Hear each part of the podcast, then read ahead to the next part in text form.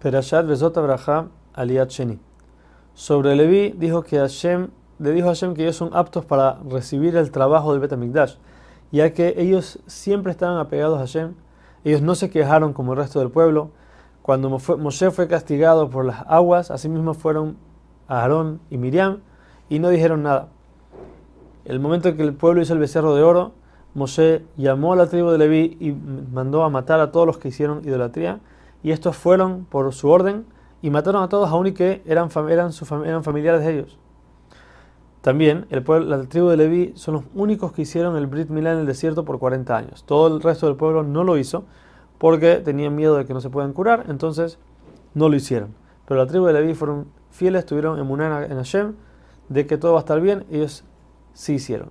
Dice Moshe que cualquiera que discuta la posición de Leví o de los Kohanim caerá.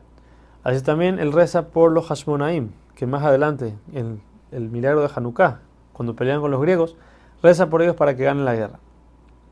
Ahora, una vez que habló de los Levim, que son los que trabajan en el Betamikdash, entonces pasó a hablar de Binyamin, aún que era el más chiquito, ya que Binyamin es, en su territorio estaba el Betamikdash.